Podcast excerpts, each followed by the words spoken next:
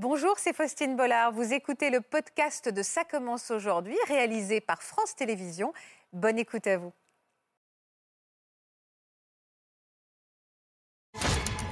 Un jour, euh, maman est décédée. Et puis cette femme est arrivée, elle me dit Tu pourras la retrouver, ta maman. Ah, c'est terrible. ça.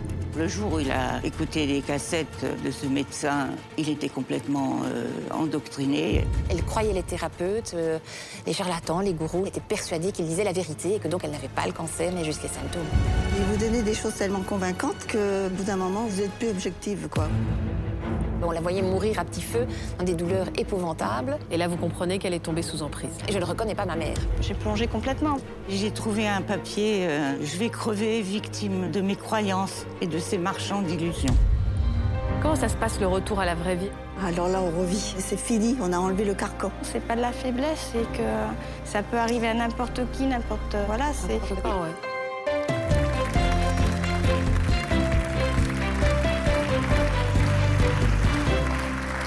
Bonjour à tous et merci d'être fidèles au rendez-vous de Ça commence aujourd'hui. Alors nos invités aujourd'hui ont vu l'un de leurs proches se faire manipuler par un thérapeute ou un médecin en tout cas qui n'en avait que le nom. Tombés sous emprise, ils ont même mis leur vie en danger, vous allez voir et vous allez découvrir surtout à travers le témoignage de Nathalie et de Marise à quel point ça peut absolument tous nous arriver. Merci à toutes les deux d'avoir accepté notre in- invitation aujourd'hui. Il faut beaucoup de courage pour revenir sur ces histoires qui sont très fortes et très douloureuses pour vous. Merci d'être avec nous. Je vous présente Benoît Le Chevalier qui est avec nous aujourd'hui, qui est psychologue, qui va nous accompagner tout au long de cette émission pour nous éclairer hein, sur ce mécanisme qu'est l'emprise psychologique. Bonjour Benoît et merci d'avoir accepté notre invitation. Et je vous présente également Maître Daniel Picotin qui est avocat généraliste, spécialiste du droit des dérives sectaires. Bonjour Maître. On a également énormément besoin de, de vos éclairages à tous les deux tout au long euh, justement de, de cette émission. Et on va écouter tout de suite le, le témoignage de, de Nathalie. C'est votre maman hein, qui a été euh, victime d'un... Vous savez quoi, en préparant cette émission, je cherchais un terme. J'avais envie de dire euh, charlatan, gourou. Vous, vous utiliseriez lequel nom pour décrire euh, Meurtrier, je pense. le meurtrier? Oui, je pense que c'est le cas, oui.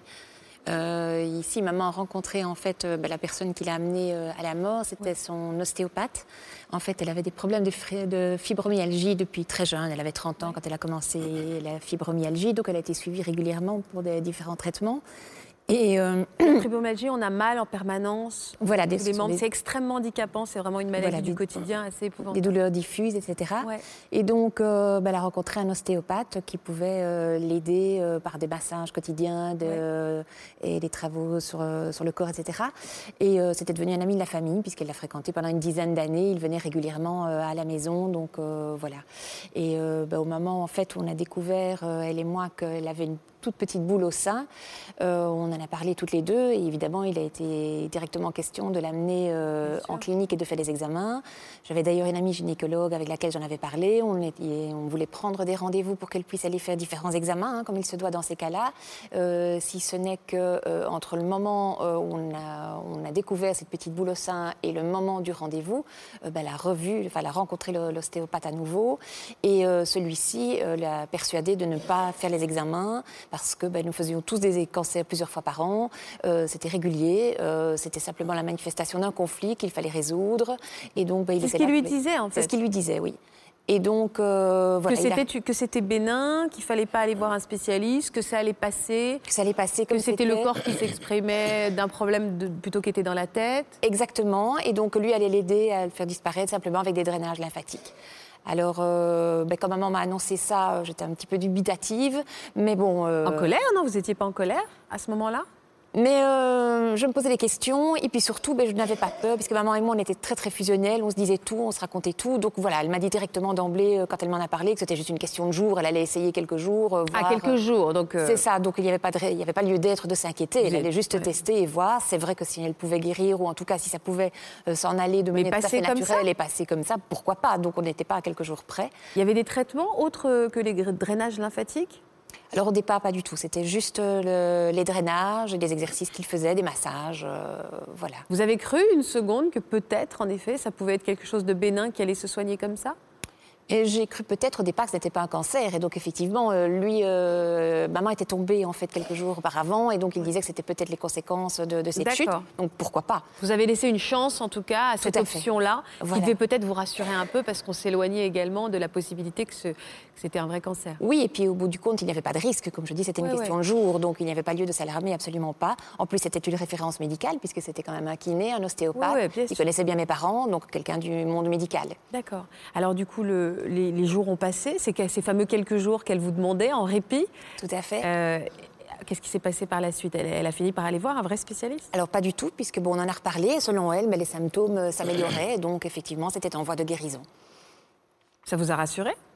Oui, bien sûr, puisque je n'avais aucune raison de croire qu'elle me mente ou que- ou qu'elle me raconte euh, des choses qui n'étaient pas vraies. Donc euh, voilà, pour moi, c'était exact. Je lui faisais entièrement confiance.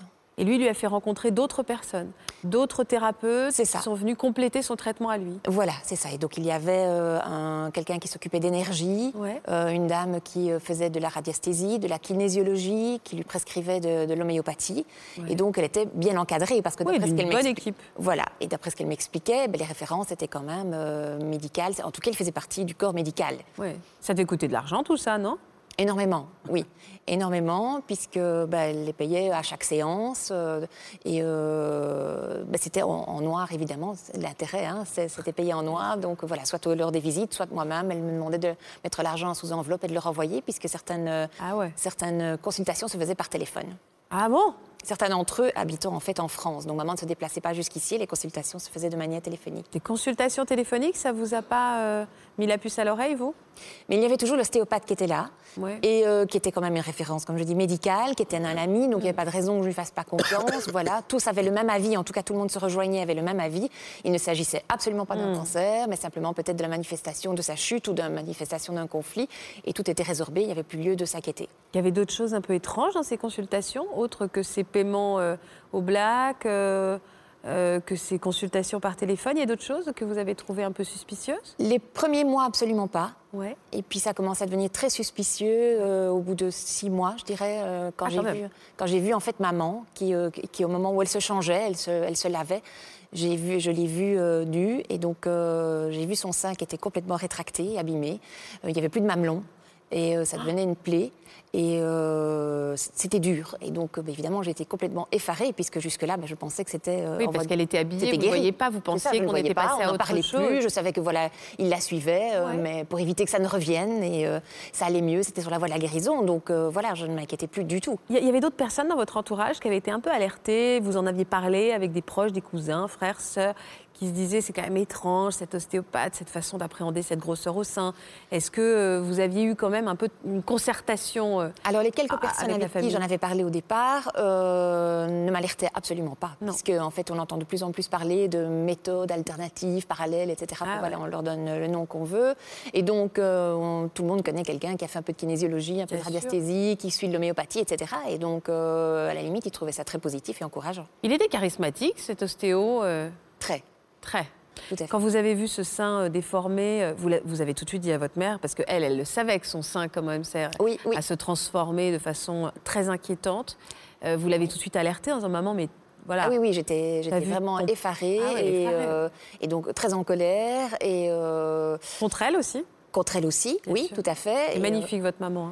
hein. merci. On voit des photos derrière moi. Ah oui, tout à fait. Et euh, donc très en colère, et puis je ne comprenais absolument pas. J'avais, l'impression que le monde s'écroule, Bien puisque sûr. euh, Vous pensiez qu'on était passé à autre chose on était passé à autre chose, que euh, tout allait bien. Euh, là, je me rends compte, alors euh, finalement, ben, soit elle m'a menti, soit elle ne réalise pas ce qui se passe. Or, ce n'est quand même pas le profil de maman. Voilà, c'est quelqu'un d'intelligent, de curieux. Euh, Il n'y a aucune raison, je veux dire, que, qu'elle triche ou qu'elle mente, comme je dis. Donc, je ne comprenais pas ce qui se Pas passe. quelqu'un de fragile, c'est pas quelqu'un de. Pas du tout. C'est quelqu'un même de fort. euh, voilà, donc. euh, Et vous, la- vous essayez de la réveiller ce jour-là en disant Mais maman, regarde Oui. ton sein, ça n'est pas normal, il faut Tout consulter quelqu'un. Comment elle réagit? Et je me pose, je, je- je suis face à un discours que je ne connais pas, que je n'ai jamais entendu, puisqu'elle me dit qu'elle est sur la voie de la guérison, c'est juste le symptôme euh, du cancer, mais qu'elle n'a pas le cancer, que tout le monde l'affirme, euh, qu'elle est en train de guérir et que les symptômes, en fait, ce sont des étapes pour, pour guérir et pour extérioriser et exorciser le mal. Et là, vous comprenez qu'elle est tombée sous emprise? Même pas, parce que je ne comprends pas son discours. Donc, je ne, à ce moment-là, Ah. je ne connaissais rien au niveau des manipulations mentales, ni ce qui pouvait être dérive sectaine, ni ce qui pouvait être charlatan, etc. Et donc, euh, c'est son discours qui m'interpelle, effectivement. Je me trouve face à une discussion que je ne comprends pas et j'essaie de la raisonner. C'est, notre, première dispute, en fait, puisque euh, nous sommes sur deux chemins tout à fait différents. Qu'est-ce que vous ressentez, vous? Vous vous sentez trahi Vous êtes en colère à ce moment-là? Ah, c'est un mélange complexe de sentiments, hein, effectivement. La Ah oui. trahison, la colère, euh, la- la- euh, l'impuissance, l'impuissance totale.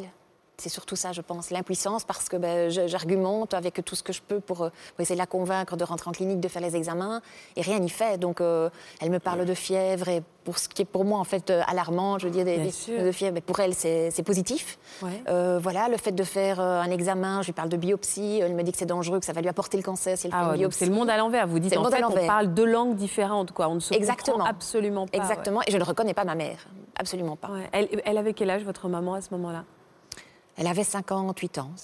Oui, toute jeune. Donc vous la reconnaissez pas et là vous vous dites il y a un vrai problème très grave sous-jacent. On ne se comprend C'est plus. ça. Qu'est-ce qui va se passer après? Parce que vous pouvez pas, j'imagine vous en tant que fille, vous dites mais je vais pas rentrer chez moi, euh, à continuer à croire euh, tout, tout son discours alors que visiblement euh, Tout il y a fait. quelque chose de très grave qui est en train de se jouer. Alors les mois qui suivent, je ne la lâche plus et euh, je suis sur son dos sans arrêt pour essayer de la persuader de rentrer en clinique, pour essayer de la convaincre avec mes arguments, qui sont évidemment ceux de la médecine traditionnelle et euh, qu'elle conteste entièrement. Et donc, euh, Donc c'est le début d'un cheminement de disputes, de colère, de c'est ça, d'incompréhension totale entre elle et moi. Je suis persuadée que maman a envie de, de mourir, que c'est un suicide programmé. Euh, voilà, je, je me pose des questions par rapport à moi. il y a de plus en plus de symptômes. Vous la voyez s'affaiblir, vous la De voyez tomber plus. vraiment de plus en plus malade. Elle est de plus en plus mal, le sein euh, disparaît de plus en plus, évidemment. La, la plaie euh, euh, devient vraiment une plaie béante et énorme. Euh, voilà, ça C'est devient terrible 10 pour cm, 15 cm, c'est purulent, il y a du pus qui en sort, du sang. Euh, au fur et à mesure. Elle doit souffrir Elle souffre atrocement et elle n'a pas le droit de prendre une aspirine. Donc, Mais elle n'a euh, pas le droit, parce que ces médecins, euh, sa troupe de charlatans, là, lui disent qu'elle n'a pas le droit de prendre quoi que ce soit. C'est ça, parce- Mais c'est un martyr qu'elle vit. Oui, c'est un véritable martyr. Et donc, euh, c'est vrai que c'est très difficile à comprendre. Quand on est de, de l'autre côté de la barrière, Ah on oui. ne comprend absolument pas. Puis vous êtes partagé entre le fait de l'accompagner parce que votre mère est en souffrance et de toute la colère que vous devez ressentir du fait qu'elle ne se soigne pas correctement. C'est ça. Et donc, je lutte à la fois contre le cancer, puisque je suis persuadée que c'est ça, contre ma mère, évidemment, contre les personnes qui s'occupent d'elle et qui essayent de la Vous soigner. allez les voir d'ailleurs, ces personnes, en disant Mais vous êtes dingue Alors, à l'état du sein effectivement, euh, qui me dit que ben non, c'est une nouvelle méthode et qu'il y a des preuves scientifiques, etc., Ah. qui démontrent que- qu'on guérit. Euh, ben, les, les autres charlatans, je ne les vois pas puisqu'ils sont en France.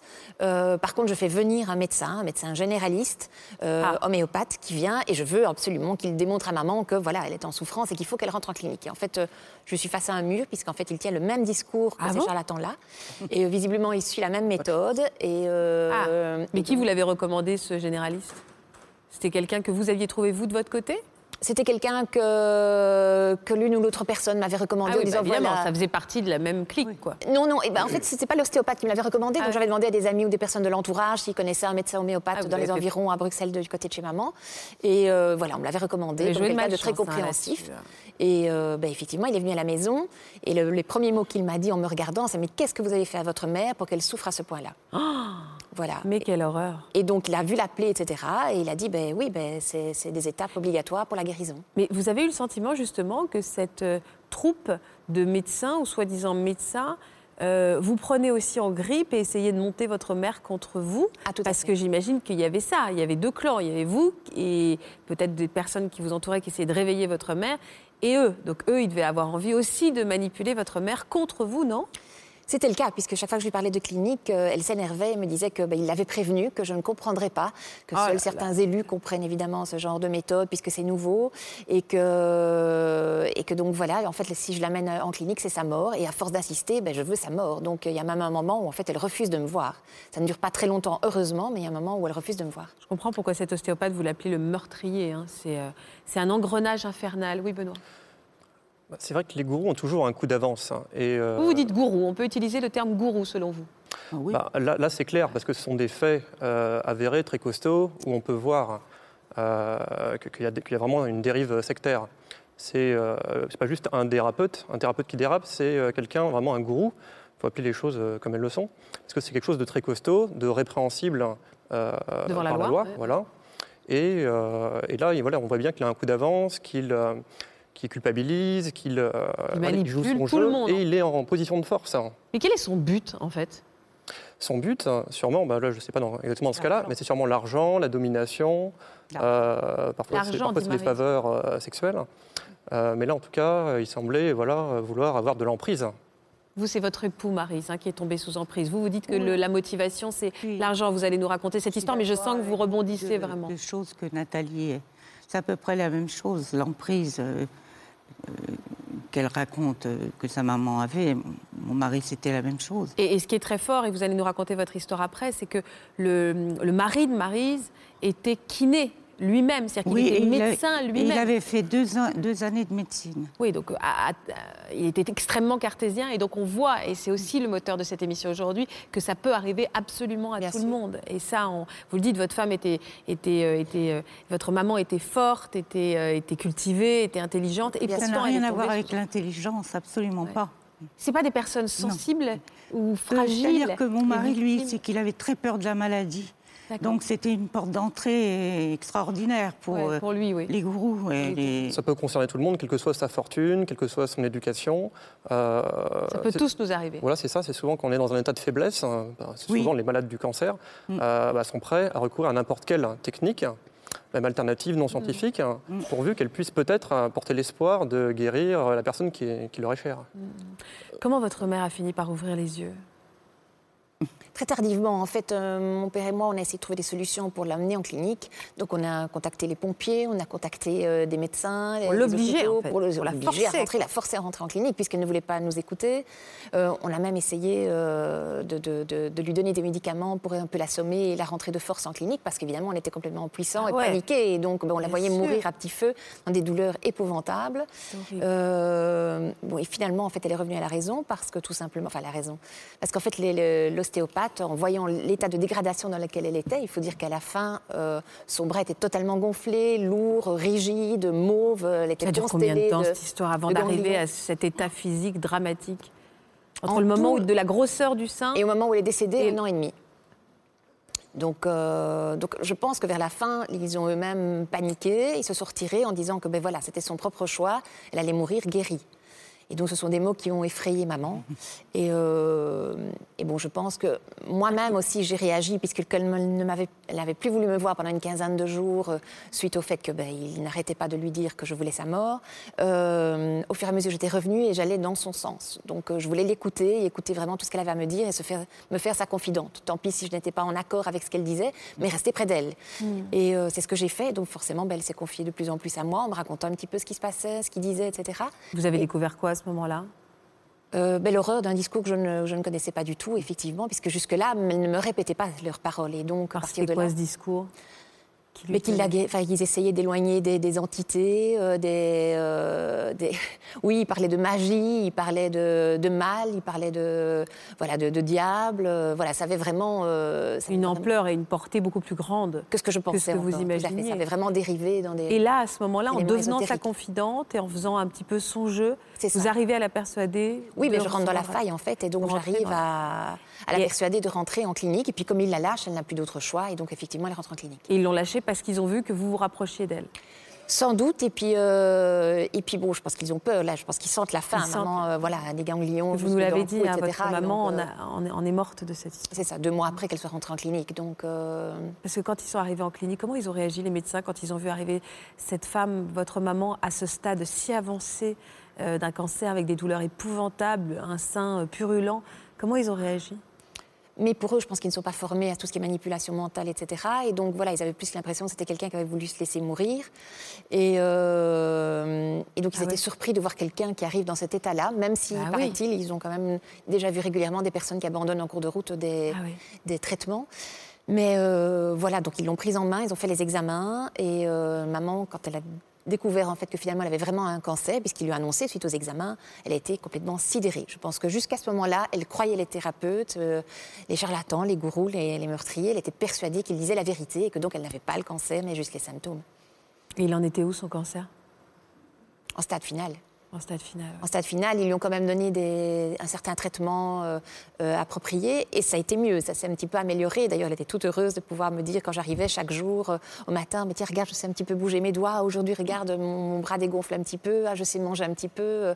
Voilà, elle était toute heureuse de me montrer les améliorations. Mais il y a eu une prise de conscience à ce moment-là. Elle a réalisé Oui, dans quel enfer elle était tombée immédiatement? Immédiatement, quand on lui a annoncé qu'elle avait le cancer, ça- elle s'est décomposée et m'a tout de suite dit qu'il fallait que je, je fasse quelque chose. Mais elle a dû être saisie d'une culpabilité immense vis-à-vis de vous, vis-à-vis de sa famille, vis-à-vis d'elle-même, parce Oui. qu'elle sait que depuis des mois, elle aurait pu intervenir et qu'elle s'est laissée mourir. Elle a dû s'en vouloir atrocement, votre maman. Oui, et euh, moi aussi, parce que ben, je n'avais pas compris ce qui se passait, je ne le comprenais toujours pas à ce moment-là. La seule chose qui m'a éclairée, c'est que je me suis rendu compte que maman se battait pour guérir et non pas pour mourir. Jusque-là, je pensais qu'elle ne nous aimait pas suffisamment, mon père et moi, et qu'elle se laissait mourir. Et là, je réalisais qu'en fait, elle était prête à endurer des souffrances épouvantables. Parce qu'elle pensait qu'elle allait pensait guérir.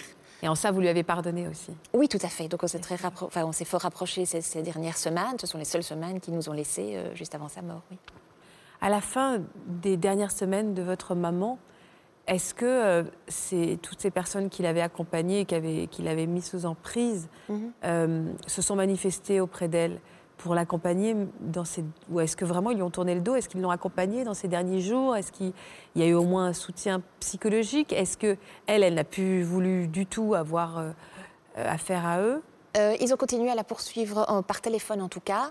Et euh, il lui disait que ben, si elle en était arrivée là, c'est parce que ben, n'était pas suffisamment.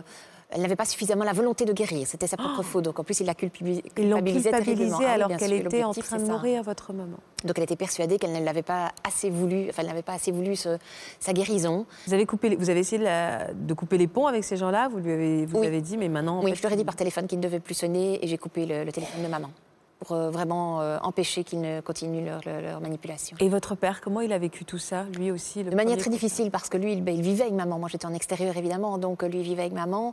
Euh, il voyait tout ça d'un très mauvais œil, mais dès qu'on empêchait, dès qu'on essayait de l'empêcher et dès qu'on essayait de le, de le- On l'éloignait en fait. de l'éloigner, Mais- de lui ouvrir les yeux, euh, elle disait que ben, il- on voulait sa mort et donc c'était la même chose pour lui. Donc il était vraiment pris entre deux feux et elle menaçait de s'en aller, de le quitter. En tout cas, c'est ce qu'il voulait. Lui, les, les charlatans essayaient de, de la couper de tout le monde, de moi et de mon père. Elle lui, il lui disait de prendre sa valise et de quitter mon père, qui ne la soutenait pas dans son épreuve. Oui. Et vous n'avez pas eu envie de porter plainte? C'est ce que j'ai fait. J'ai porté plainte. Euh, j'ai fait un énorme dossier, des retranscriptions de- d'enregistrements que maman avait fait. Euh, elle avait tenu des agendas et euh, des livres dans lesquels elle notait régulièrement ce qu'il lui disait, ce qu'il préconisait, etc., ce qu'elle devait faire, etc. Donc j'avais énormément de, de preuves con- contre eux en tout cas. Donc j'ai déposé plainte. Et elle a abouti cette plainte? Absolument pas. Il y a eu prescription il y a quelques mois.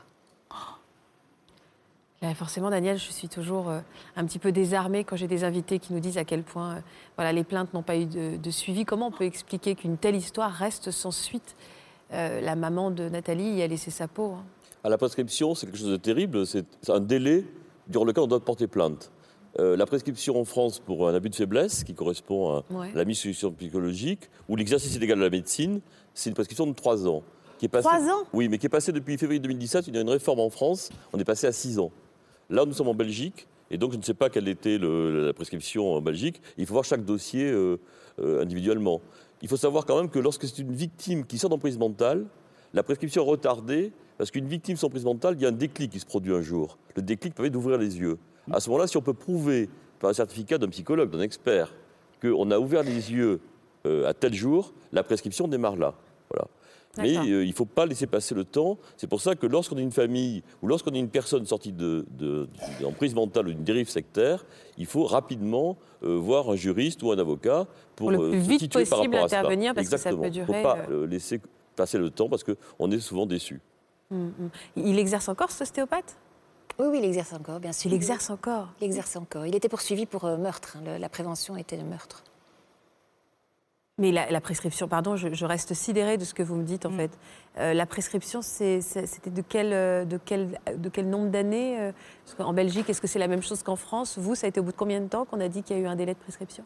Alors j'ai porté plainte en 2008 et la prescription euh, s'est faite l'année passée, donc il y avait 8 ans. Donc je, voilà, ne connais pas les, les délais exacts en Belgique. Et pourquoi ça a été si long cette, Les démarches, pourquoi elles ont été si longues? Qu'est-ce qui s'est passé pendant toutes ces années? Mais parce qu'en Belgique, le, le- le système judiciaire est très très lent, c'est une première chose. Et puis ensuite, ben, il a fallu récolter toutes les preuves. Moi, ça m'a mis une année pour récolter toutes les preuves. Elles ont dû être transcrites, euh, remontées, etc. Ouais. C'est pas évident de démontrer la manipulation mentale, donc euh, voilà. Et puis après ça, ben, je veux dire, le- la personne a, a le droit de demander des devoirs complémentaires. Il l'a fait à plusieurs reprises, ce qui évidemment prolonge euh, l'instruction. Et donc voilà, on est au dépassement. Vous, Marise aussi, vous avez porté plainte, mais vous avez eu gain de cause, mais ça a été euh, une longue, ans, immense bataille. hein. Mm. Ça a duré combien de temps vous, Neuf entre ans. le moment 9 ans Mm. Entre le moment où vous avez porté plainte et le moment où vous avez eu gain de cause? Donc il n'y a pas eu cette problématique de délai de prescription? Non, non, non. Non? Non, il n'y a pas eu cette problématique. Comment vous vous, reco- vous vous reconnaissez dans. Ah oui, énormément. Je- Je suis d'accord avec elle. Ce sont des meurtriers. Ces gens-là qui font de l'emprise mentale, c'est- Mhm. c'est terrible. Vous, c'était votre. reconnais les, tout à fait les. Quand elle raconte que sa mère, elle, est- elle, euh, elle était presque en colère après elle parce qu'elle n'était pas d'accord, évidemment. euh, On, on est, on, on les empêche de faire, donc, et à la, à la limite, on est responsable de leur maladie. Oui. Oui. Quel genre d'homme c'était votre mari, Marie Mon mari était un homme très sportif, euh, intelligent. euh, Ça n'a rien à voir avec. Mais par contre, il avait un, un problème. euh, il voulait surtout pas être malade. Il était hypochondriaque? Un peu, mais il faisait tout pour, pour rester en vie et, et pas tomber malade. Oui, c'était. Alors le jour où il a écouté des cassettes euh, de ce médecin euh, qui faisait des conférences et, et des cassettes vidéo, audio plutôt, et à partir de ce jour-là, il était complètement euh, endoctriné, Endoctriné. Mm. Et c'était quoi comme médecin à la base, cet homme? Généraliste. Donc c'était un généraliste qui faisait des cassettes Ou il disait quoi dans ces cassettes? Il disait que la maladie n'existe pas, le cancer n'existe pas, euh, il faut régler ces conflits. euh. Donc ça rassurait un peu votre mari. Oui, absolument. C'était le discours qu'il avait envie mais, d'entendre. oui, mais moi je disais, comment tu peux croire ça alors que tu as fait deux ans de médecine et, et quand même t'es pas, euh, tu devrais comprendre que c'est pas possible. Et il me dit si, si, si, euh, il y a des résultats, ils guérissent des gens, des cancers et tout. Oui, oui, il faisait des conférences et il disait qu'il avait obtenu des guérisons. Il y allait dans des conférences Ah ou ça oui, il a, s'arrêtait il a fait Ah oui, toutes les vraiment. conférences. Ça s'arrêtait pas qu'aux cassettes, quoi. Il était Ah vraiment. non, non, non. euh, Les cassettes, ça duré des années. Et bon, tant qu'il était bien portant, je m'inquiétais Oui, ça faisait pas de tellement. mal. ouais, C'était juste. Mais le jour où je me disais, si un jour il tombe malade, il ne va pas se soigner. C'est C'est ce qui s'est exactement ce qui passé. est arrivé. il, a, il est tombé malade. euh, Il a eu quoi, C'est-à-dire qu'il a eu des petits problèmes urinaires, comme toutes les personnes à la soixantaine, enfin les personnes, les, les hommes à la soixantaine en général, ils ont des fois des petits problèmes urinaires. Et euh, il est allé voir un, un urologue. Oui.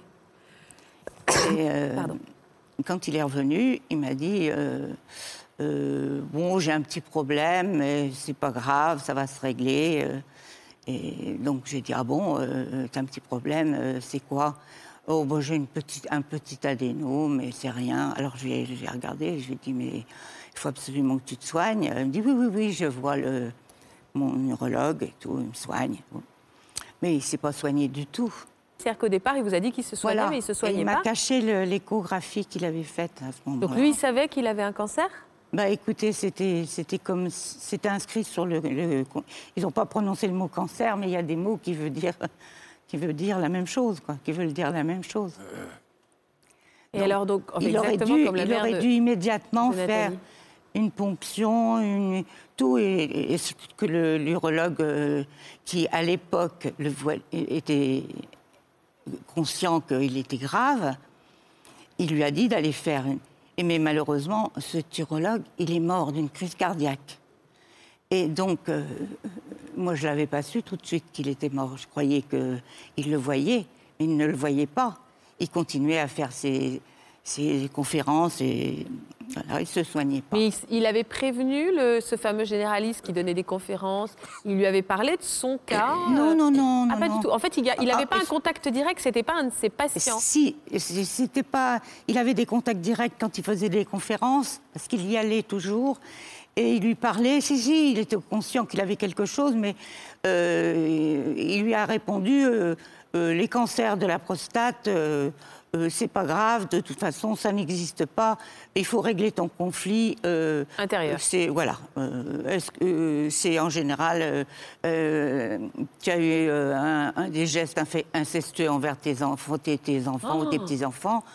Alors c'est là quand je lui ai dit mais tu sais très bien ce que tu as fait. Je vois pas pourquoi. Il m'a dit oh il n'y a pas que ça. Il y a quelquefois c'est euh, quand on a assisté aux accouchements de sa femme. Il, a- il trouvait toujours le moyen pour dire euh, le Que, en fait, conflit. euh, c'était euh, c'était donc, le, le- voilà, le le- cancer. l'expression physique Voilà. d'un tort qu'il Voilà. avait eu dans le passé. Et donc, lui, votre mari, se remettait en question. Et même assister à votre accouchement, à la naissance de ses enfants, Oui. dans le regard de cet homme-là, c'était répréhensible et ça pouvait justifier un cancer. Ça justifiait peut-être un cancer, mais pas forcément, puisque de toute façon, euh, il, euh, il disait que c'était pas un cancer, lui. Il disait que c'était un adénome, que c'était pas un cancer. Il était persuadé qu'il n'avait pas de cancer. Non. Et, et puis, de toute façon, si on lui disait, il répondait c'est pas grave, je n'ai pas peur. Mais en fait, il vous a menti pendant toute cette période Oui, en disant qu'il allait voir l'urologue, qu'il faisait les, les- les- les Oui, examens. Alors en fait, il faisait rien. Il m'a menti, mais pas longtemps, parce que j'ai tout de suite compris.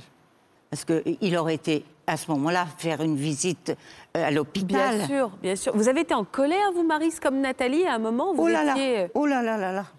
Ma colère, c'était terrible. Mais alors, vous, vous aviez un... Physiquement, vous lui disiez, vous l'agressiez en lui disant, mais va te soigner, oui, tu oui alors il me disait, c'est toi qui es malade, va, va te soigner. Va Oui, te donc faire soigner. votre relation à vous a été extrêmement dégradée. Ça a été terrible parce que je suis partie, quelquefois je suis partie chez ma mère qui était en province. J'ai dit, bon, ben, tu vas régler tes problèmes toute seule. Moi, je- j'en pouvais plus. En plus, j'avais mes filles qui étaient aussi... euh, euh, C'était dangereux dans, dans, dans la... Étant donné que mes enfants, euh, j'avais des petits-enfants, Ouais. et quand ils étaient malades, il fallait que je surveille tout le monde, parce que je savais qui, qui mettait le haut là et qui disait ah, ah non, surtout tu vas pas à l'hôpital. Euh, et j'ai eu des problèmes à régler terribles, terribles. Vos filles étaient d'accord avec vous? Oui, mais comme il écoutait ses cassettes dans la voiture, il obligeait ses filles à écouter, évidemment, parce qu'il il les emmenait avec lui, parce qu'elles travaillaient au magasin, dans le même magasin que lui, notre magasin. Et euh, il y en a une qui était un petit peu endoctrinée. qui avait été un peu sensibilisée euh, Oui, oui, à oui. ça, quoi. Oui. Et euh, vous avez fini par le forcer à aller voir un médecin? Oui, quand il a commencé à avoir des douleurs euh, épouvantables, euh, il ne dormait pas et moi non plus. euh, et je lui disais, il faut que tu ailles à l'hôpital, voir un médecin. Donc il ne voulait pas. Il, il a lutté jusqu'au bout pour ne pas y aller. Bah oui, on voit que la mère Nathalie, même, il fallait la droguer. Vous avez pensé à la- l'assommer Voilà, un peu, à la droguer un peu pour la et en plus, il ne voulait pas prendre des drogues parce qu'il disait que ça, ça l'empêchait la guérison. En fait, il a construit un système de, euh, de croyances et de non-croyances très costaud, Oui, un système radical, voilà, donc il se défend des autres systèmes. voilà, c'est ça. Et il s'est euh, rigidifié euh, là-dedans, et donc tout ce qui était autour. euh, Absolument, ça, ça comptait pas, ça comptait pas. Il disait même si j'ai un cancer, c'est pas grave, je, je le vaincrai. Vous lui en avez voulu, hein, à lui, Oh, hein, terriblement. hein. Terriblement. Et lui, est-ce qu'il était monté contre vous? Oui, qu'on- oui. Ah oui, aussi. Ah, bah, évidemment, vous vous rendez compte. Alors, qu'est-ce de, que- Bah, que, de quoi il euh, vous J'ai passé des, des- des mois et des mois, euh, je peux dire des années, euh, parce qu'il est tombé malade en 2001. Après, ça a été jusqu'en 2007, début d'année 2007, il est décédé. Mais de 2001 à 2007, euh, je peux vous dire que j'en ai, j'en ai vu des choses que j'ai- J'étais dans une colère après. C'est pour ça que j'ai. Mon mari n'était pas encore décédé. Quand j'ai appris, quand euh, il est allé voir le médecin à l'hôpital, un, un médecin, un neurologue, et quand il l'a vu, il a dit Mais c'est pas possible, euh, vous me l'emmenez. vous- vous- pourquoi vous me l'emmenez à, ce- à- à- À ce stade-là. Dans cet état-là? Parce qu'il avait, il était Alors, dans un stade très avancé Ah, bah oui, il avait les métastases partout. Il avait un cancer généralisé? Oui. Alors, je lui ai dit, mais j'ai pas pu. Et je l'ai traîné pour qu'il vienne vous voir. Alors, il m'a dit, le médecin m'a dit, écoutez, il en a, je peux pas le guérir, mais euh, il va, il va pas souffrir pendant 8 à 9 mois. Je vais lui faire un traitement. S'il le supporte, euh, il, va, il va continuer. Et, effectivement, il l'a bien supporté. Et il, était, il avait comme un. Il avait pris. un- Alors, il- sans doute qu'il croyait que, que, que le fait d'avoir été chez le médecin, Ça Et le suffisait. fait de- de- de- d'a- d'avoir réglé son conflit, il, il était en phase de guérison. Donc, il, il a repris un peu de, de, Poil de la bête. de golf. Il a fait des peintures, il a, il a réglé des problèmes, il, il était très gai et tout. Mais il m'avait dit le médecin, euh, euh, neuf mois et peut-être moins. Donc, Vous, saviez qu'il était condamné, votre moi, tous les jours, je disais, Ouais, il est condamné, c'est pas possible. Et je l'ai même pas dit à mes filles parce qu'elles pleuraient Ah déjà. euh. Donc j'ai- caché le moment où, quand j'ai vu que euh, au bout de 8-9 mois, il a commencé à avoir un peu mal.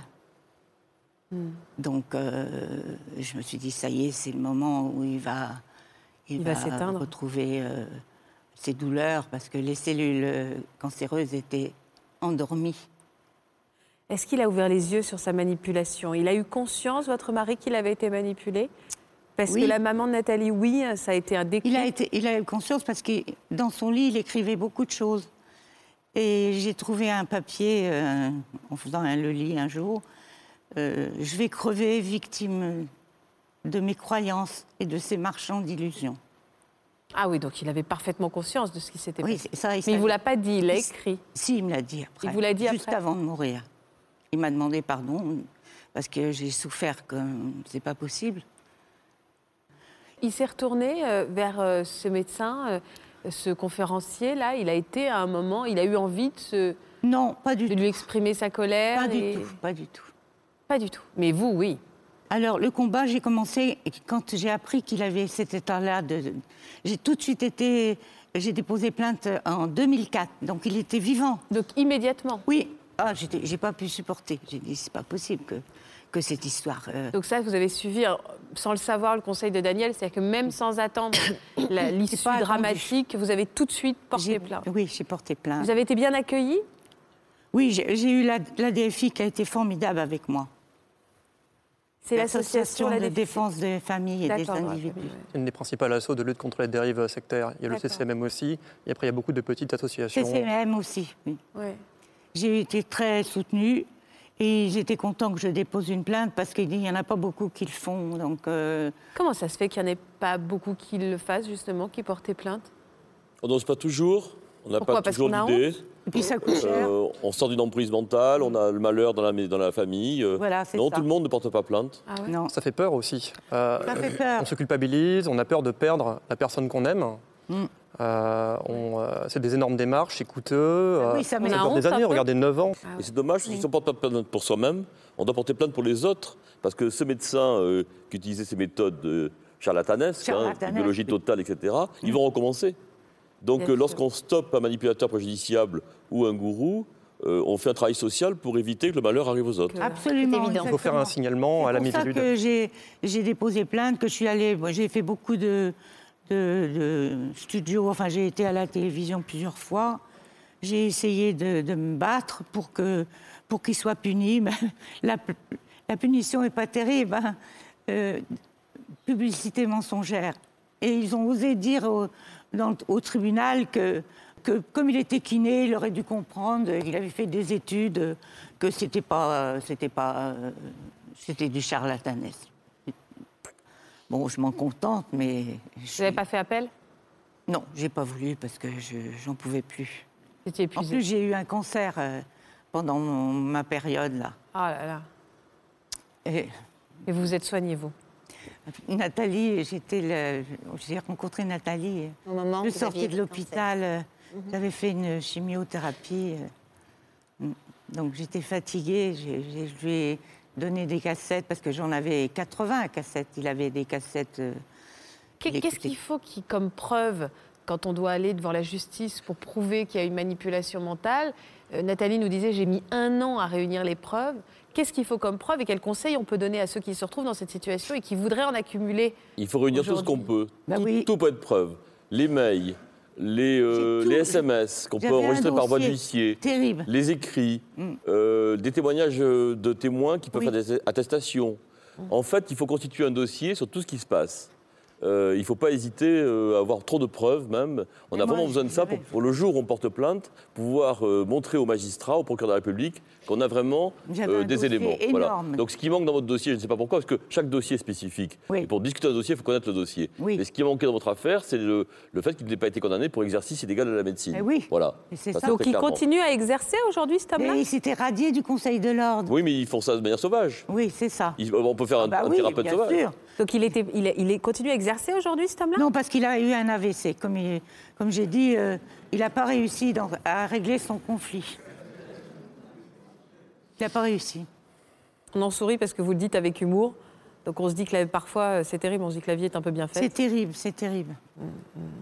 Je voudrais maintenant qu'on accueille, si vous voulez bien, deux femmes qui sont Claude et Corinne, qui vont venir nous rejoindre, nos invités qui, qui vous écoutent attentivement depuis tout à l'heure. Et vous allez comprendre pourquoi.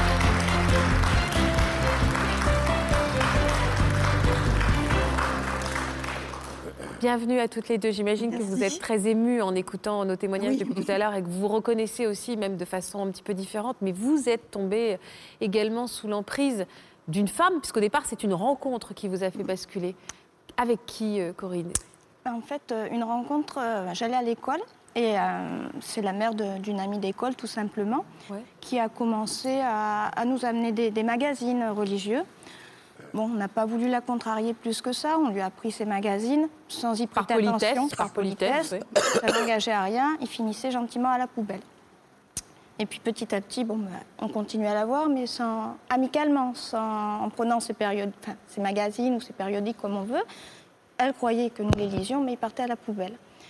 Et puis malheureusement, il y a eu le décès de ma grand-mère qui vivait avec nous. Votre maman, Claude, Oui, voilà, ma- qui vivait avec qui vous. vivait avec nous. Mon mari était en déplacement toute la semaine, donc euh, j'étais avec elle constamment. Et un jour, euh, maman est décédée, et ça a fait vraiment un vide autour de moi. Ouais, vous avez je été en suis situation sentie de euh, en faiblesse. Et puis cette femme est arrivée, elle me dit, mais tu sais que tu peux avoir un espoir. Tu pourras la retrouver, ta maman. Ah, c'est terrible ça. Alors bien sûr, quand on- dans, dans ce moment-là, on la perte, on se dit, mais euh, pourquoi pas? Et elle me dit, mais si tu veux, je peux te montrer euh, certaines choses, te prouver que tu pourras la retrouver. Je te propose donc de faire, euh, de venir de temps en temps et de me proposer une étude que j'ai acceptée. Une étude de la Bible. Une étude de la Bible que j'ai acceptée. Mais en fait, elle vous a complètement appâté, vous, dans tout votre chagrin, en vous disant vous allez pouvoir la retrouver. Et en fait, vous, vous n'avez entendu que ça, quoi. Oui, là, oui, parce qu'elle a trouvé le mot juste. Parce que jusqu'à là, elle venait m'apporter ses, ses- ses feuillets qui ne m'intéressaient pas du tout. Moi, j'étais euh, j'étais baptisée, mais la religion. euh, Oui, vous ne pratiquiez pas, c'était voilà, un peu abstrait. ça. ouais. Mais comme là, j'étais en moment de faiblesse et j'avais le vide autour de moi, je pense qu'elle a senti le moment de, de m'interpeller. Mais comment elle vous a embrigadé toutes les deux? Parce que vous, vous avez commencé à y aller, finalement, à ces rencontres, à ces lectures de Mais Bible. moi, j'ai commencé, mais Corinne, elle, elle a vu que je partais et je, elle était adolescente. Elle m'a dit Maman va à la dérive et je crois qu'elle est venue pour me contrecarrer, pour me dire Maman, là, tu te trompes. En fait, euh, nous n'y allions pas encore. Elle, venait chez nous, elle nous proposait des discussions sur la base de ces magazines. Et j'ai vu maman commencer à, à mettre le nez, à la recevoir de plus en plus souvent à la maison, des temps encadrés, à parler autour de la Bible. Et à 16 ans, j'étais un petit peu plutôt rebelle. Je dis, oula, où maman va? Ouais. et elle me dit, bah, d'Ivoire, est-ce que tu veux toi aussi étudier avec ta mère, voir... Et là, je me suis dit, oui, ma cocotte, je vais étudier, mais pour te contredire. J'ai voulu commencer à étudier pour dire, bon, on va voir la faille pour que je puisse prouver à ma mère Sauf que que- c'était fausse route. Sauf qu'en fait, vous êtes tombé sous emprise aussi. Bah, disons que tous les arguments étaient valables. Euh, je lui demandais, euh, elle me répondait par une question, par une autre question. Euh, je lui demandais, ok, c'est la Bible, je le respecte, c'est le livre le plus ancien, mais comment tu peux me prouver que Dieu existe? Bah, Elle m'a dit, tu as une pièce de monnaie sur toi? Oui, je lui sors. Elle me dit, ben voilà, regarde cette pièce, montre-moi où est le début, montre-moi où est la fin. Si tu me dis où elle commence, où elle termine, je te dirai comment Dieu est apparu. À nous, Comment- à nous aussi, que elle je nous disait tu, tu, tu, vois, euh, tu sens le vent. Mais le vois-tu? Ben, Dieu, c'est pareil. ben, Dieu, c'est pareil. Il est là, mais on ne le voit pas. Oui, il y avait une réponse euh, à tout. Oui, Benoît? En fait, quand on rentre en opposition euh, frontale avec un gourou, c'est comme faire partie de son cercle, même si on est dans l'opposition. Et le cercle, c'est lui qui le tient. Et donc, c'est pour ça qu'il euh, avait réussi à vous avoir aussi. Alors ça, c'est des petits exemples. Donc j'ai commencé à étudier, mais la Bible, qui est un livre reconnu, j'ai fait mes recherches à côté de ça, hein, puisqu'il y a eu des événements. Je lui dis le déluge, elle me dit mais regarde, va voir si le déluge a, a existé. Donc à l'époque, j'avais une encyclopédie tout l'univers. J'ai fait mes recherches sur la tour de Babel, sur Sodome et Gomorre, sur tous les, les événements relatés dans la Bible, et il y avait réponse à tout. Je trouvais trace sur tout. Donc je me suis dit oui. enfin, Au fur et à mesure, vous au êtes. fur et à mesure, euh, j'ai dit, elle n'a pas tort. Mais voyant que j'avais quand même encore un peu de réticence, elle me dit, bon, écoute, moi je ne veux t'influencer en rien. Étudie toutes les religions, regarde, et après tu me diras.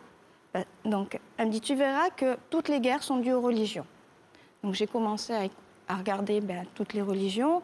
Peu à peu, j'ai vu toutes les guerres d'inquisition, enfin toutes- les guerres qui, sont dues aux religions. Mais j'ai dit, mais c'est vrai, elle a raison, la religion est gangrénée. Donc elle me dit, tu vois, nous, ce qu'on fait, on étudie, mais on se base que sur la Bible. Donc, tu ne devras pas tuer, on ne va pas tuer. On ne participe à rien de ce monde. Ce monde est gouverné par le diable, par Satan. Il y a une ligne de conduite à avoir et nous, on la dirige. Enfin, nous. Euh, La Bible. la- enfin, et puis cette nous, communauté. c'était- cette communauté tout, tout ce qui était extérieur appartenait au, au diable qui gouverne notre monde actuellement. Et votre père, il réagissait comment? Alors mon père, il faut savoir que mon père a- était souvent en déplacement, enfin était tout le temps en déplacement. Il partait du lundi matin au samedi, vendredi soir ou samedi matin. Donc c'était Donc maman. il s'est pas rendu compte. Non. Puis on a bien caché notre jeu parce Ah, que exprès. Je- Pourquoi? puis- Parce qu'il disait attention, ne parlez pas de nos rencontres à l'extérieur. Non, pas du tout. C'est que mon père, je pense, aurait été farouchement opposé parce que voilà. Donc nous faisions notre petit bonhomme de chemin la semaine. C'est-à-dire que mon mari me quand faisait confiance pour l'éducation des enfants, me faisait confiance pour la maison. Et donc, et en il fin vous de compte, faisait après, il rentrait le week-end, euh, il avait des choses à faire et, euh, et moi, je me taisais de ce côté-là. Parce que c'était personnel à moi, j'avais un besoin personnel sans pour, pour, pour ça Oui. le donner à tout le monde. Vous vouliez aller au bout de cette démarche-là. Vous avez fini par aller à des réunions après qu'elle ait été, elle soit venue à vous Après, enfin, ça a été progressif, puisqu'elle nous dit d'accord, c'est bien beau d'étudier la Bible, mais si tu veux être sauvé de ce monde, il faut agir aussi. Donc, si tu veux, si vous voulez, Oui, si vous voulez. oui. venez voir une première réunion, ça ne vous engage à rien, Ouais. et comme ça, vous verrez. On y va, on a continué. Pour l'instant, il n'y a rien d'alarmant en soi. Et justement, moi, j'avais un peu d'a priori. Je dis, bon, Mais au moins, on, va, voir, savoir, on, va aller voir. Et c'est vrai que quand euh, on est arrivé, enfin, moi je, me suis mis au fond pour bien observer tout. Il n'y avait aucun symbole religieux euh, sur les murs, tout était très, très cosy avec de la moquette, les gens très, très chaleureux. Et, et toute classe, il y avait des cadres, enfin, il n'y a rien de péjoratif hein, dans ce que je dis, mais il y avait Toute toute, classe classe sociale. Donc je me suis dit, si. Il n'y a pas que des personnes fragiles, Ouais. entre guillemets. J'aime Mmh. pas cette expression, puisque, vu mon expérience, ça serait un peu mal placé, enfin, et encore, de, de dire ça.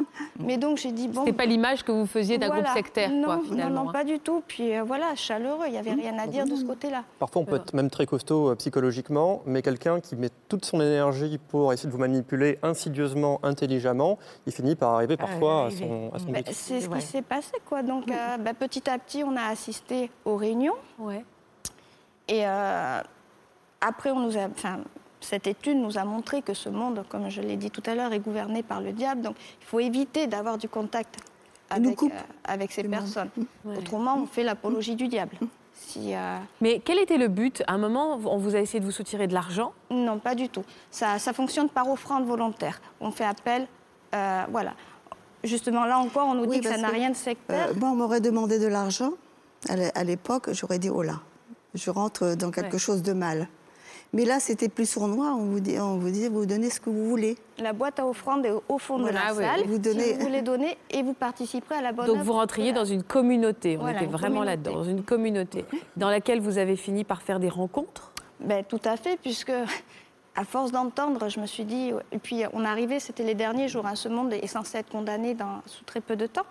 Donc, bah, oui, on a commencé à faire des rencontres. Moi, je me suis liée d'affection, enfin d'amitié plutôt, avec euh, une jeune comme moi qui étudiait aussi. Je l'ai considérée petit à petit comme ma meilleure amie, même un- une sœur de cœur, on peut dire. Et puis un petit, un petit groupe de, de jeunes bien sympathiques.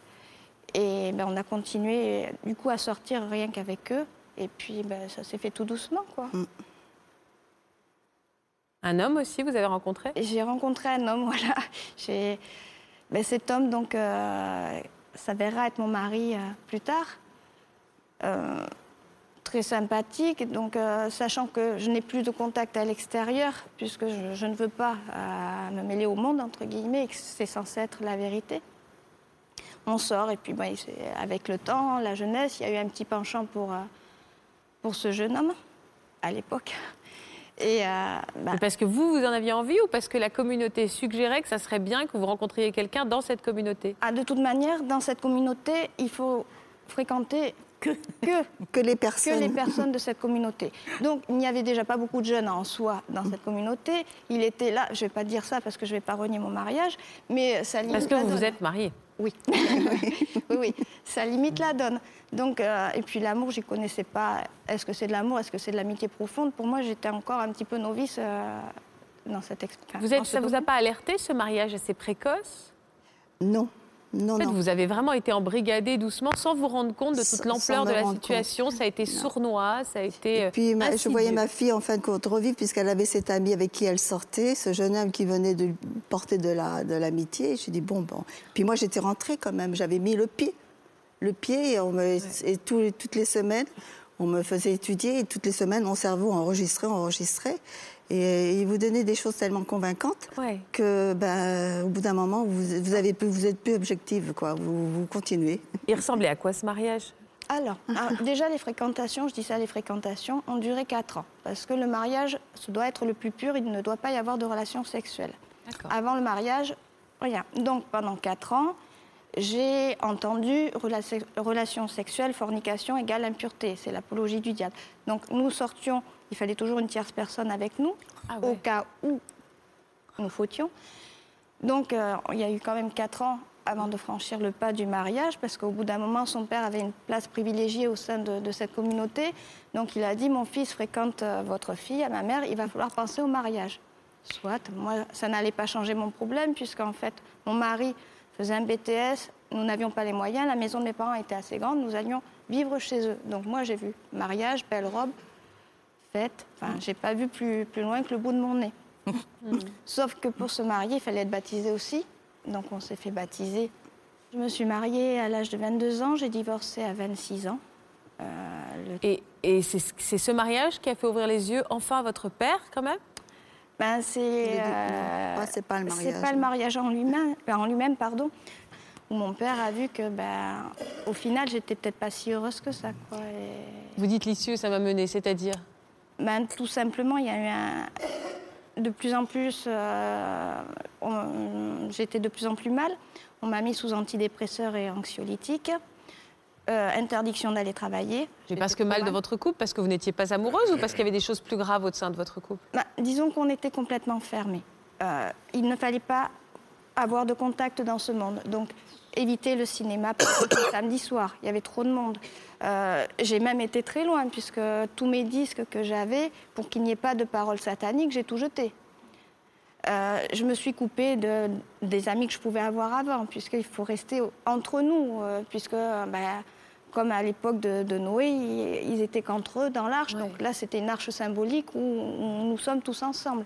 Mais ensuite, il y a eu deux incidents. Je m'étais attachée à des personnes.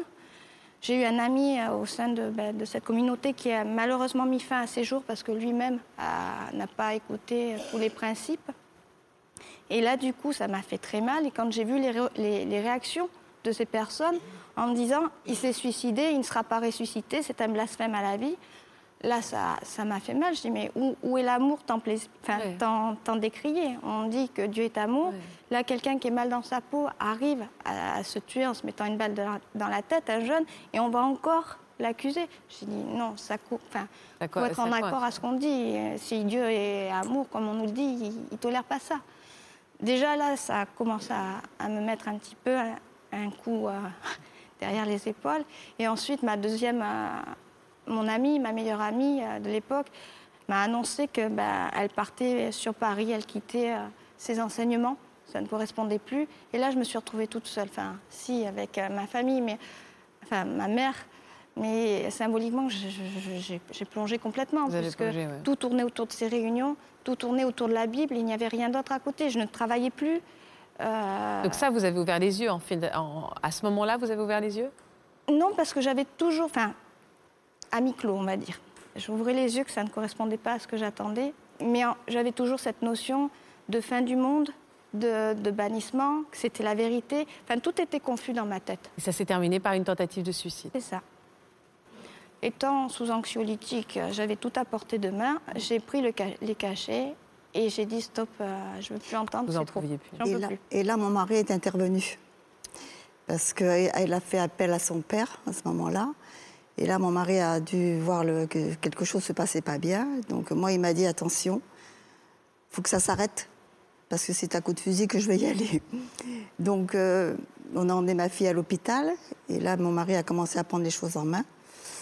Et moi, j'ai- quitté carrément ce- cet organisme parce qu'il y avait des- déjà il y avait des choses là-dedans qui me demandaient de faire que moi, j'avais pas du tout envie de faire. Comme quoi?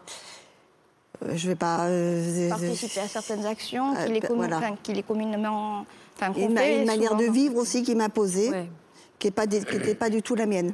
Vous n'aviez pas réalisé la détresse de votre fille? Si, je l'avais réalisé, mais elle était mariée. Elle ne m'a pas dit maman, j'en peux plus. Elle m'a pas dit maman, euh, elle, elle m'a rien dit.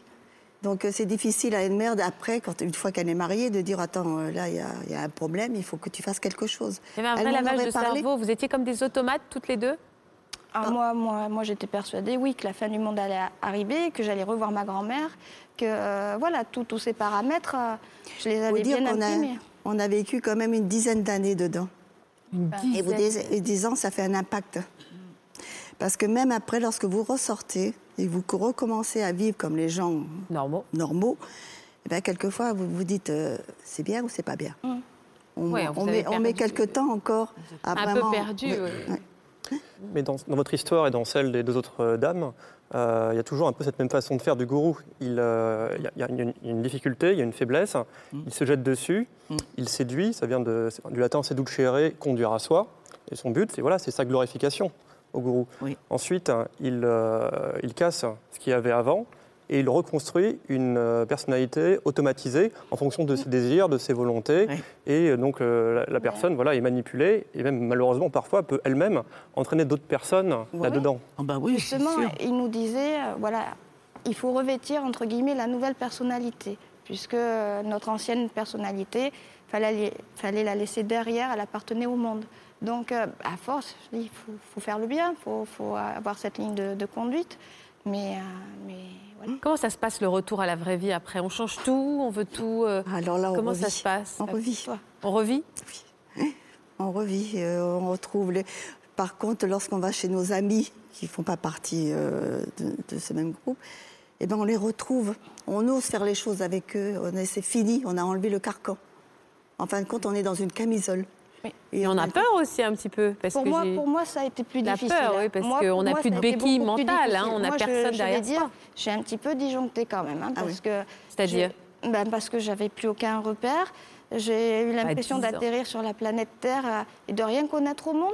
Magnifique. Donc, euh, ben, j'ai commencé à avoir des réseaux sociaux pour essayer d'avoir des personnes, hein, des amis entre guillemets, parce que j'avais plus personne en fait, à part ma famille, je n'avais plus faut personne. tout réapprendre, euh, tout Mais sauf réapprendre qu'on est naïf. On est naïf aussi.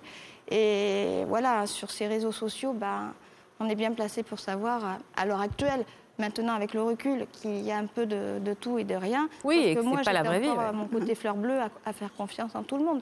Il y a un retard de maturité aussi, Il y a un il y a un, grand ra- un à retard de rapport au monde. Voilà. Voilà. Ouais, Vous étiez déconnecté Ah, complètement du j'avais l'impression d'être un extraterrestre. D'ailleurs, au cours de certaines discussions, j'avais eu un ami, il me demandait quels sont tes goûts musicaux. Mais je ne savais même pas les goûts musicaux qu'il y avait. Il me Vous n'écoutiez pas, vous Rap, R&B. Bah, je dis, mais euh, je sais pas. Je sais pas, je ouais, sais ouais, pas. c'est ça. ouais. J'ai tout jeté. Quand on, est, euh, quand on est enfermé sur une île déserte, euh, ben, le seul moyen d'aller au continent, c'est de prendre le bateau. Mhm.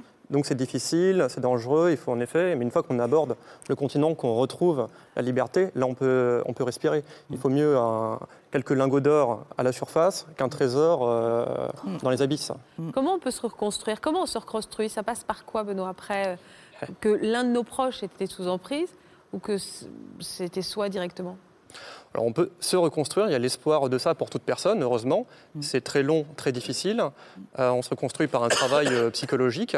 Ouais. Euh, on se reconstruit par euh, obtenir réparation du préjudice qu'on a pu obtenir grâce, en passant par des avocats. Et remporter les statuts de victime, oui. Voilà, on se reconstruit avec ses amis, avec sa famille, avec qui on reprend contact. Sinon, on peut faire appel à des médiateurs ou à des associations qui peuvent aider. Ouais. On se reconstruit en, euh, bah, en vivant, simplement, normalement, euh, en faisant du sport, en, en reprenant sa vie, en retrouvant une vie professionnelle et de l'intérêt des nouveaux projets, en fait. Et plus le temps passe, plus euh, on finit quand même par réussir à se construire autre chose. Il vous a fallu un temps de reconstruction, Nathalie? Oui, je pense. En fait, moi, je n'avais pas vraiment réalisé que c'était une manipulation mentale, puisque je l'ai découvert vraiment en faisant l'analyse par rapport à, au À décès de maman enquête. et avec voilà, en faisant le lien euh, avec ce qui s'était passé avec maman. Donc, c'était quand même une vingtaine d'années plus tard. Euh, oui, je pense qu'il faut une reconstruction, mais je pense qu'elle n'est jamais totale. On garde, euh, ben, on garde des lacunes, on a un rapport au monde qui est différent. Donc vous Euh, vous sentez encore fragile? Au-delà oui, du décès de oui, une certaine naïveté, évidemment. comme elle parlait, euh, voilà, comme elle me disait, euh, effectivement. Et puis, je pense euh, sans doute une culpabilité, peut-être la honte, etc. Enfin bref, c'est très difficile d'en parler, de le faire savoir. On a vécu autre chose qui est tout à fait incompris. Puis en général, il y a le regard des autres. Si on en parle, on nous dit, mais voilà, ben, tu as été faible, tu es rentré dans ce Pour- genre Pourquoi vous avez décidé justement Pardon, Corinne. Oui, c'est l'étiquette qui m'a suivie très longtemps, ce- cette étiquette. De faiblesse. Faible, faible petite. Justement, pourquoi vous avez décidé d'en parler aujourd'hui tous? Ben, parce que du coup, moi, ma rec- enfin, mon chemin de vie a été assez chaotique, je vais dire. Et euh, longtemps, mes proches m'ont considérée comme quelqu'un de faible. Donc, euh, il a fallu du temps, mais euh, progressivement, j'ai eu des personnes sur mon chemin qui m'ont élevée ou, ou moins, mais bon, à qui, qui m'ont permis d'être ce que je suis aujourd'hui. Et, et je voulais témoigner aujourd'hui pour montrer non, c'est pas de la faiblesse, c'est que ça peut arriver à n'importe à n'importe qui, n'importe euh, voilà, c'est N'importe quand, ouais. n'importe quand et Ça. même des fois si ben moi à la base c'était pour prouver l'inverse, eh ben ça s'est retourné contre moi Bien puisque sûr. je me suis j'ai mis les deux pieds dedans aussi et voilà. Maris, pourquoi vous avez voulu témoigner, vous? Parce que j'ai j'ai pensé que plus on en parlait, peut-être que ça, ça donnerait confiance euh, aux gens pour déposer plainte. Déposer plainte le plus tôt possible, Bah c'est oui, ce que Daniel nous a dit. hein. Il y a eu beaucoup de morts hein, avec euh, cette méthode. Beaucoup, beaucoup de morts. On a eu, euh, on a beaucoup de messages sur les réseaux sociaux qui parlent des, des, euh, des souvenirs induits, des thérapeutes Ah oui. qui implantent de faux souvenirs Des faux induits à leurs induits. patients. Vous en avez entendu parler, ça, Marie? Oui, mais c'est terrible ça. Moi, je moi, j'ai pas eu ce genre de choses. C'est non. quoi exactement, Benoît, les souvenirs induits? Les faux souvenirs induits, euh, c'est une, euh, c'est le- un thérapeute, psychologue, médecin euh, ou autre qui, euh, qui lance des choses alors qu'il ne le sait pas. Il, il lance des hypothèses qui s'avèrent euh, fausses. Par exemple, euh, euh, un thérapeute dit à son patient Ah bon, ah, votre père euh, a été un peu dur avec vous Euh, Ah oui, une fois il m'a mis une, une baffe. Ah, donc il est violent. Ah, bah, il faut lui faire un procès. Vous voyez qu'on arrive très vite à une insinuation de choses. Et donc, par quelqu'un qui cherche à prendre du pouvoir sur vous, à vous couper du monde extérieur et de vos amis familles, euh, c'est une sorte de technique extrêmement perverse Oh pour oui. y arriver. Parfois, ce n'est pas conscient. C'est pour Euh, isoler, en tout cas. voilà. Toujours. Parce que ça passe par ça. Oui, Oui, le d'un nuit, c'est terrible parce qu'on avait dit en France qu'il n'y aurait jamais plus d'outreau, ce procès où des, Oui. des gens avaient été accusés de pédophilie. En vrai. réalité, actuellement, c'est une méthode de. Les fausses nuit, ça fait des États-Unis.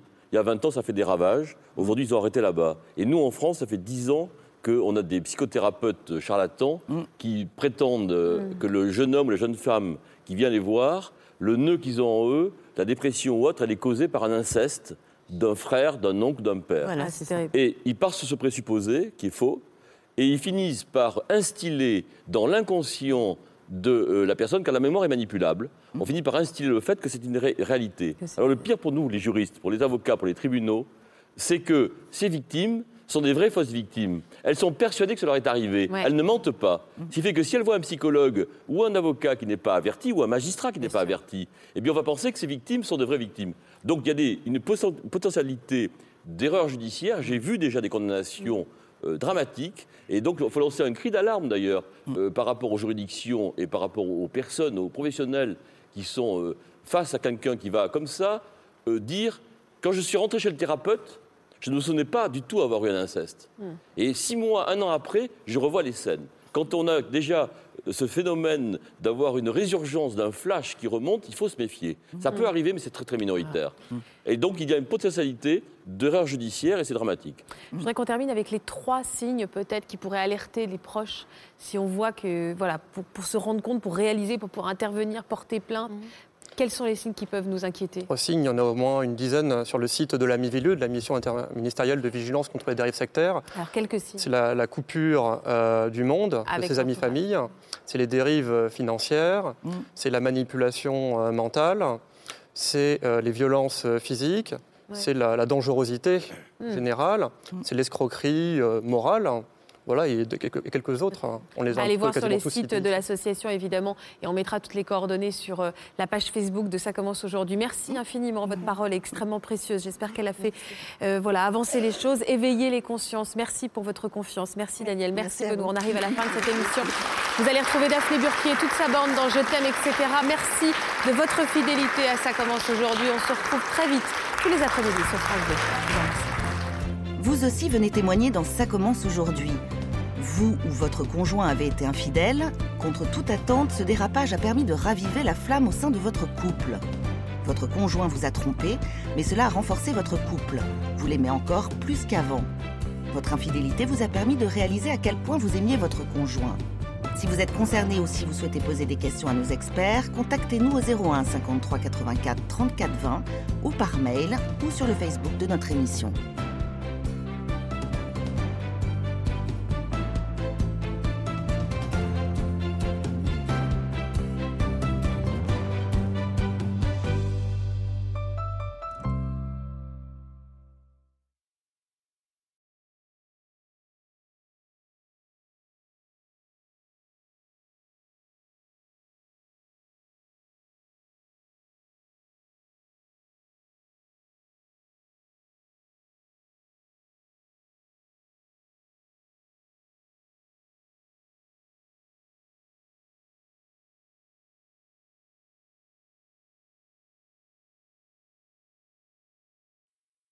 Voilà, j'espère que ce podcast de Ça commence aujourd'hui vous a plu. Si c'est le cas, n'hésitez pas à vous abonner. Vous pouvez également retrouver l'intégralité de nos émissions sur France.tv.